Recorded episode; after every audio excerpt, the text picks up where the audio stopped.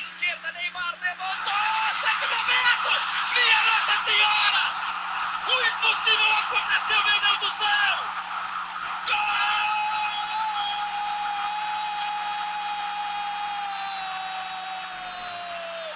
Do milagre! Do impossível! Um gol mágico! O gol mais improvável da história! O gol mais improvável de os tempos!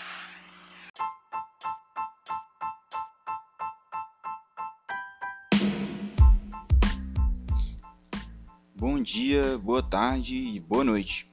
Tá começando mais um episódio do podcast do Cruzeiramento. Hoje é o episódio de número 18, dia 12 de setembro de 2020. Finalmente vindo aqui comentar uma vitória do Cruzeiro depois de longos seis jogos. É, finalmente Cruzeiro ontem venceu a vitória por 1 a 0 no Mineirão. Um jogo que talvez foi mais sofrido do que poderia ter sido, mas no contexto geral, muito importante voltar a vencer. O Cruzeiro estava ali de stand-by na Série B, né? Algumas partidas é, só empatando e perdendo. Importante reencontrar esse caminho das vitórias para a gente poder se aproximar do grupo dos quatro primeiros o mais rápido possível. Muita coisa aconteceu no Cruzeiro, né? Desde o último episódio desse podcast. É, o Enderson, como todos sabem, não resistiu a mais uma derrota, não, mais um tropeço, né? Contra o CRB, segunda-feira. Foi mandado embora, a diretoria trouxe o Ney Franco, que atingiu um pico impressionante de rejeição na torcida, inclusive da minha parte.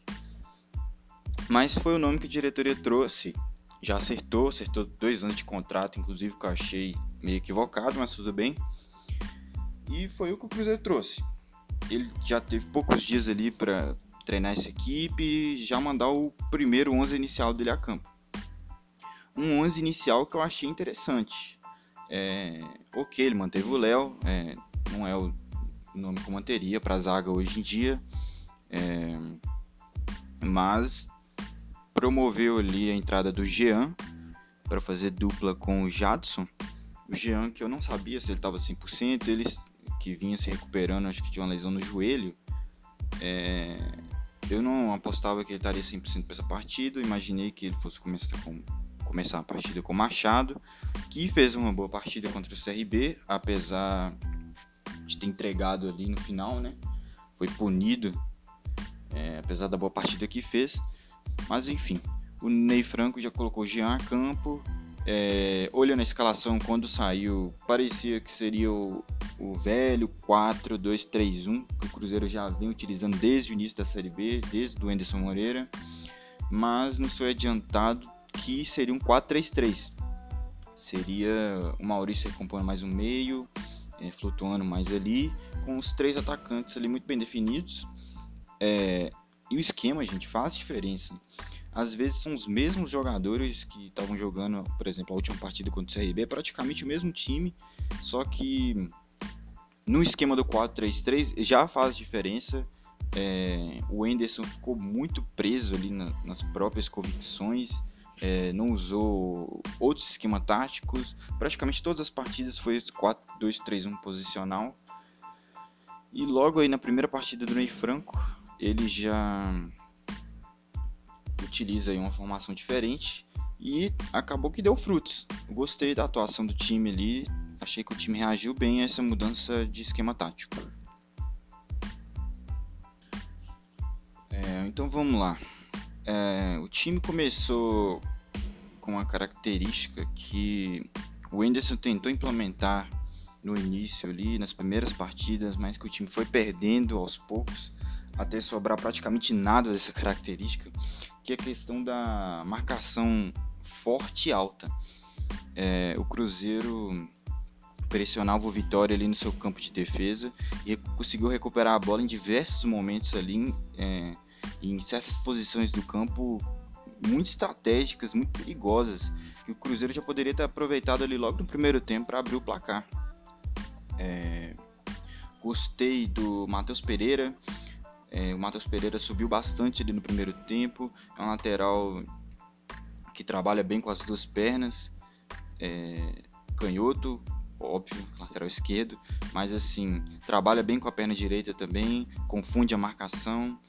É, o Maurício, nesse, nesse esquema do 4-3-3, flutuando bastante, tendo bastante liberdade para buscar a bola, pensar o jogo. É, não sei se é exatamente uma característica dele pensar o jogo, mas ontem ele foi, pelo menos ali no primeiro tempo, esse cara de articulação, caindo pela esquerda, é, em alguns momentos ali mais centralizado. É, teve algumas chances para finalizar, um passe do Matheus Pereira. Foi mais proativo na partida, né? Foi mais participativo. É, não foi aquele Maurício omisso que a gente acostumou a ver ali, principalmente nas primeiras partidas da Série B. Buscou mais o jogo. E é isso que a gente quer dele mesmo. O time ontem, é, com essa dupla de volantes, Jadson e Jean, foi um meio de campo mais ágil, né, com a transição ofensiva rápida. Gostei muito da mobilidade. O Jean, que é um cara experiente, é um cara do passe. O Jadson, sendo um volante, um segundo volante que cai mais pela direita, que chega mais ao ataque, é... que tem um bom passe também. É, eu acho o passe do Jadson um passe interessante, um passe que quebra linhas. É, o Jean mais como primeiro volante, mas sendo aquele o que chamam de playmaker, que é o, o jogador que faz a, o jogo do time funcionar. O Jean, que em tese é, jogou de primeiro volante, se você observa o mapa de calor do, do Jean, você vê que ele teve presente na frente da zaga, ele teve presente na direita, ele teve presente na esquerda, ele só não pisou na área, saca? Giovanni foi. O Giovanni não, perdão, misericórdia. O Jean o Jean foi um meio de campo ali muito dominante, teve praticamente todos os espaços, é, marcando, distribuindo bola. Então, que jogador, um jogador fantástico, apesar da idade, um jogador fantástico, muito versátil. É, e essa dupla de volantes tornou o Cruzeiro um time mais rápido, um time mais ágil, um time menos previsível, com passes mais elaborados. É, deixou de ser aquele Cruzeiro lento, com transições lentas. É, ponto positivo aí para o Ney Franco, de, de cara já ter, é, em tese, encontrado aí os jogadores para essa posição, porque no meio se passa bastante do jogo do time. Então, se a gente tem um meio equilibrado, um meio que distribui bem o jogo, é, a chance da gente ser um time que cria jogadas de ataque efetivas é grande. E que vinha sendo um problema grande desse time. O Cruzeiro não criava nada. Tinha terminava o jogo com 15 finalizações, mas 15 cabeçadas para fora, entendeu? Chuveirinho, cabeçada para fora. Não era aquele jogo elaborado, jogadas de ataque é, com trocas de posições, enfim. É, e ontem a gente pôde ver uma cara nova aí desse time, uma certa cara nova, né? o início de uma cara nova, um embrião ali do Ney Franco. Eu queria fazer uma ressalva pro Arthur Kaique. O Arthur Kaique é um jogador que começou bem a partida, começou sendo tentando gerar jogo, tentando ser participativo também, jogando ali pela ponta esquerda. Mas o Arthur Kaique, uma coisa que eu reparo nele é que ele vai caindo muito de intensidade ao decorrer do, dos minutos, do no caso, principalmente ali do primeiro tempo. Ele começa a partida sendo participativo e termina o primeiro tempo praticamente invisível em campo, inclusive falhando na marcação e quase dando a chance para o Vitória abrir o placar numa cobrança de escanteio ali no final do primeiro tempo. É, eu não sei se é uma questão física, se é porque ele não vinha jogando antes, mas cai de intensidade demais. Ele some, o Cruzeiro fica praticamente com menos um ataque. É, faz falta, uma ressalva aí que eu queria fazer dele. Ele que jogou, se eu não me engano, uns 90 minutos, mas é uma ressalva importante, porque quando ele está gerando o jogo, quando ele está sendo participativo, ele é um jogador que faz a diferença. É, ele deu assistência para o gol do, do Regis, né? o Regis que entrou no, no segundo tempo no lugar do, do Jadson. É, e acabou que saiu o gol ali com a assistência do Arthur Kaique, que foi um, um, passe bastante consciente, né? Você vê que ele é um jogador bastante consciente. É, ele só precisa se atentar a essa questão da intensidade dele na partida, porque é, o Cruzeiro precisa dele, precisa dele sendo ativo. É, gostei também do Ayrton, o Ayrton que na partida contra o CRB acabou ficando um pouco tímido, é, se via ali que ele pouco avançava ali de fundo na partida contra o CRB, É, atuou mais como assistente de lateral mesmo. É, parecia uma questão de confiança até, ele não estava partindo muito para cima, pegava a bola e já tentava alçar na área. É, foi uma partida meio aquém do Ayrton contra o CRB. Já ontem contra o Vitória, foi um jogador completamente diferente. Voltou a ser aquele Ayrton que a gente conheceu da partida contra o CRB lá, em, lá na casa do CRB, no Rei Pelé. É, e ontem voltou a ser esse jogador pisou bastante na área, fez o corredor inteiro. É, você vê o mapa de calor do Ayrton, você vê que o Ayrton defendeu, o Ayrton atacou, o Ayrton entrou dentro da área. Foi um jogador bastante incisivo. É o que o Cruzeiro precisa. Esse jogador que quebra linhas, que vai para cima. Ele conseguiu algumas boas faltas pra gente. É, puxou outros grandes contra-ataques. Então o Ayrton é um jogador para ser observado com bastante calma aí nesse elenco do Cruzeiro. É, vem fazendo o que ninguém tinha feito, a não ser o Wellington, mas o Wellington, o prêmio do Wellington por ser esse jogador mais incisivo foi ser posto de lado de escanteio para negociação. Enfim, é, critérios aí da nossa diretoria, nossa comissão técnica antiga, não sei. Mas que bom que o Ayrton voltou a ser esse jogador, porque quando o Ayrton está participativo, o ataque do Cruzeiro é outro. É um time rápido, é um time imprevisível. É que o Ayrton possa seguir com essa confiança e possa seguir tendo atuações sólidas para cada vez mais se consolidar como titular desse time. É, a grande questão, que inclusive é o título desse podcast, é se foi o neifranquismo ou se ontem foi placebo, se foi apenas a torcida se iludindo ali com uma atuação ok do time, uma atuação boa do time, né? É uma atuação que não vinha acontecendo, se foi só uma impressão de que as coisas melhoraram. Mas, de fato, tem algumas questões do time que acho que sim foi dedo do Ney Franco. É, principalmente ali no ataque, eu achei que os jogadores invertiam muito a posição, principalmente no segundo tempo.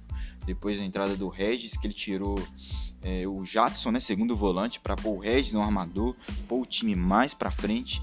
É, esse foi o momento da partida que a gente teve grande domínio, inclusive. Você via que os jogadores frequentemente trocavam de posição, ninguém era fixo, como era no time do Anderson Moreira. É, você viu o Regis caindo pela esquerda, pelo meio, pela direita. Você viu o Ayrton caindo pela direita, caindo pelo meio. Você via o Thiago, que entrou no lugar do Marcelo Moreno, também caindo pela direita. Então, um time bastante móvel. Quando o time inverte bastante posições no ataque, tende a abrir marcação, a confundir a marcação.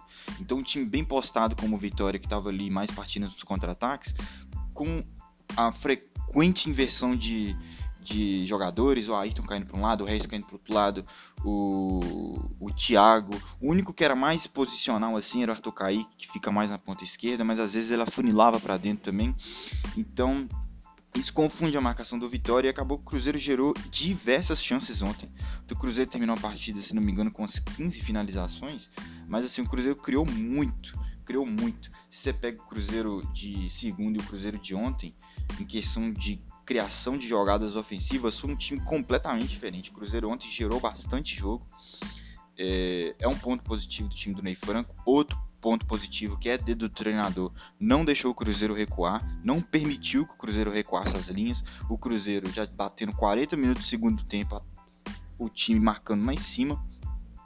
Quando se marca lá em cima, se mantém o time adversário mais longe do gol, do nosso gol. Quanto mais longe o adversário tiver do nosso gol, menos chances tem de fazer um gol.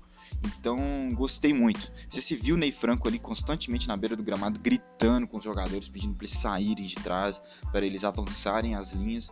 Então, são alguns, algumas questões minuciosas ali que você vê que tem dedo do Ney Franco. Então, critiquei bastante, sim, quando ele veio. Não queria que fosse o Ney Franco, admito. É, mas é, tem que dar o braço a torcer quando eu tenho que dar o braço a torcer é, foram questões ali técnicas do Ney Franco que ajudaram o Cruzeiro a sair com a vitória ontem. Espero que continue, espero que o trabalho dele evolui, é, já que o do Ederson não deu certo, o time não conseguiu assimilar muito bem a ideia de jogo, que a ideia de jogo do Ney Franco seja mais bem assimilada pelo time e que a gente possa continuar vencendo as partidas. Terminando os comentários sobre essa partida, É... Vou também estar tá comentando aqui um pouco sobre o Brasileirão Feminino A1. O Cruzeiro jogou contra o próprio Vitória e também na, na quinta. E a gente, no Sesc Venda 9, a gente aplicou ali uma sonora goleada de 4 a 0 O Cruzeiro foi superior durante toda a partida contra o Vitória. É, a tônica até um pouco parecida né, com do futebol masculino. Ah, o time feminino também muito forte na marcação, saindo bastante velocidade no contra-ataque, mas é importante salientar, saindo com bastante velocidade nos contra-ataques. É, uma atuação ali muito boa da Micaele, principalmente, gostei muito, uma jogadora que parte para cima, quebra as linhas de marcação, é, foi premiada aí com um gol jogou bastante a Micaela, a Kim também, um, faro de artilheira ali, absurdo, guardou dela também. É, então foi 2 a 0 no primeiro tempo e 2 a 0 no segundo tempo. No segundo tempo a gente, é, a gente, o treinador, o Jorge fez bastantes alterações. É, o time manteve a intensidade, conseguiu fazer mais dois gols na vitória. É, que tinha ali o lado da defesa, o lado esquerdo da defesa bastante frágil, então o Cruzeiro explorou bastante por ali. Foi uma vitória boa, uma vitória importante para recolocar também o time feminino aí na, na, competição, né? Cruzeiro que vinha de uma derrota pro Corinthians, fora de casa, uma derrota. Uma derrota até meio dolorosa, né? Digamos assim. É, mas importante aí tá retomando o caminho das vitórias subindo na tabela, né? Primeiro ano do Cruzeiro aí na elite do futebol feminino. Importante aí estar tá sempre vencendo as partidas, subindo tá o mais alto possível na tabela. E é isso. Vou estar tá encerrando esse podcast por aqui. Esse ficou longo para o caralho. Mas vou estar tá aí voltando depois da próxima partida do Cruzeiro, que vai demorar também um pouco. Talvez eu grave um pré-jogo dessa partida é, comentando a possível escalação que o Ney Franco pode mandar a campo. É... E muito obrigado a quem ouviu até aqui. Siga a gente na sua plataforma de podcast favorita. Siga a gente no Twitter, arroba Cruzeiramento, Instagram, arroba Cruzeiramento. E até a próxima. Abraço.